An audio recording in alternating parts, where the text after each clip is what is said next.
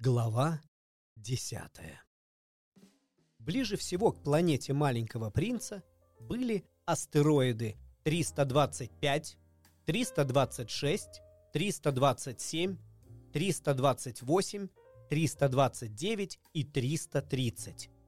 Вот он и решил для начала посетить их. Надо же найти себе занятие, да и поучиться чему-нибудь.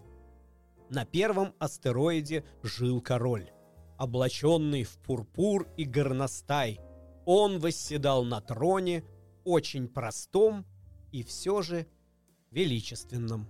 «А вот и подданный!» — воскликнул король, увидав маленького принца. «Как же он меня узнал?» — подумал маленький принц. «Ведь он видит меня в первый раз!» Он не знал, что короли смотрят на мир очень упрощенно. Для них все люди подданные. «Подойди, я хочу тебя рассмотреть», — сказал король, ужасно гордый тем, что он может быть для кого-то королем. Маленький приц оглянулся. Нельзя ли здесь где-нибудь сесть? Но великолепная горностаевая мантия покрывала всю планету. Пришлось стоять, а он так устал, и вдруг он зевнул.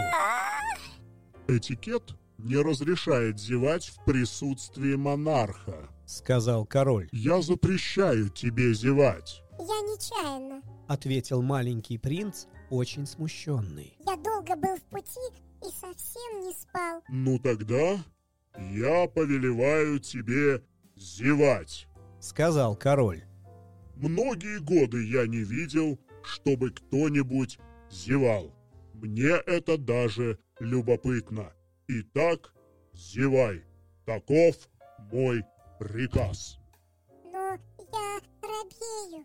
Я больше не могу. Вымолвил маленький принц и густо покраснел. Угу. Тогда, тогда я повелеваю тебе то зевать, то... Король запутался и кажется, даже немного рассердился. Ведь для короля самое важное, чтобы ему повиновались беспрекословно. Непокорство он бы не потерпел. Это был абсолютный монарх. Но он был очень добр, а потому отдавал только разумные приказания. «Если я повелю своему генералу обернуться морской чайкой, — говаривал он, и если генерал не выполнит приказа, это будет не его вина, а моя. Можно мне сесть? Робко спросил маленький принц. Повелеваю, сядь, отвечал король и величественно подобрал одну полу своей горностаевой мантии. Но маленький принц недоумевал. Планетка такая крохотная. Где же тут царствовать? Ваше Величество, начал он. «Позвольте вас спросить». «Повелеваю, спрашивай», — поспешно сказал король. «Ваше Величество, где же ваше королевство?» «Везде», — просто ответил король. «Везде?» Король повел рукою, скромно указывая на свою планету, а также и на другие планеты, и на звезды. «И это все ваше?» — переспросил маленький принц. «Да», — отвечал король ибо он был поистине полновластный монарх и не знал никаких пределов и ограничений. «И звезды вам повинуются?» — спросил маленький принц. «Ну, конечно», — отвечал король. «Звезды повинуются мгновенно. Я не терплю непослушания». Маленький принц был восхищен. Вот бы ему такое могущество — он бы тогда любовался закатом не 44 раза в день, а 72, а то и 100, и 200 раз, и при этом даже не приходилось бы передвигать стул с места на место. Тут он снова загрустил, вспоминая свою покинутую планету, и, набравшись храбрости, спросил короля. «Мне хочется поглядеть на заход солнца. Пожалуйста, сделайте милость, повелите солнцу закатиться.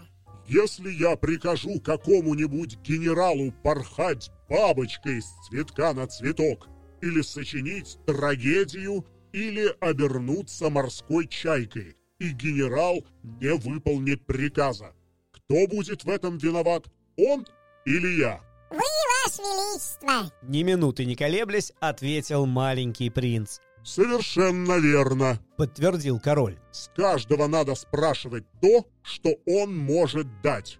Власть прежде всего должна быть разумной. Если ты повелишь своему народу броситься в море, он устроит революцию. Я имею право требовать послушания, потому что веления мои разумны. А как же заход солнца? Напомнил маленький принц. Раз о чем-нибудь спросив, он уже не отступался, пока не получал ответа. Будет тебе и заход солнца. Я потребую, чтобы солнце зашло. Но сперва дождусь благоприятных условий, ибо в этом и состоит мудрость правителя. А когда условия будут благоприятные? Осведомился маленький принц. Ха-ха! Ответил король, листая толстый календарь. Это будет... Ха-ха! Сегодня это будет в 7 часов 40 минут вечера, и тогда ты увидишь, как точно исполнится мое повеление. Маленький принц зевнул. Жаль, что тут не поглядишь на заход солнца, когда хочется. И, по правде говоря, ему уже стало скучновато. Мне пора. Сказал он королю. Больше мне здесь нечего делать. Останься! Сказал король. Он был очень горд тем, что у него нашелся подданный и не хотел с ним расставаться. Останься! Я назначу тебя министром. Министром чего? Ну, правосудия. Но ведь здесь некого судить. Как знать. Возразил король. Я еще не осмотрел всего моего королевства. Я очень стар.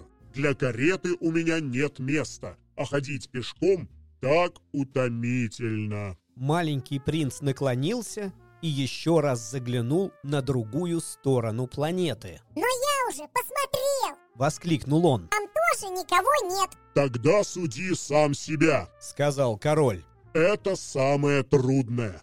Себя судить куда труднее, чем других.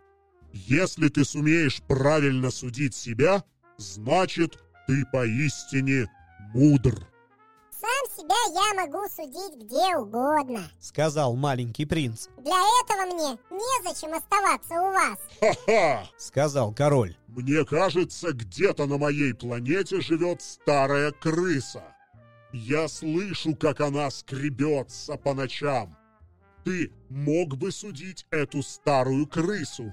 Время от времени приговаривай ее к смертной казни. От тебя будет зависеть ее жизнь.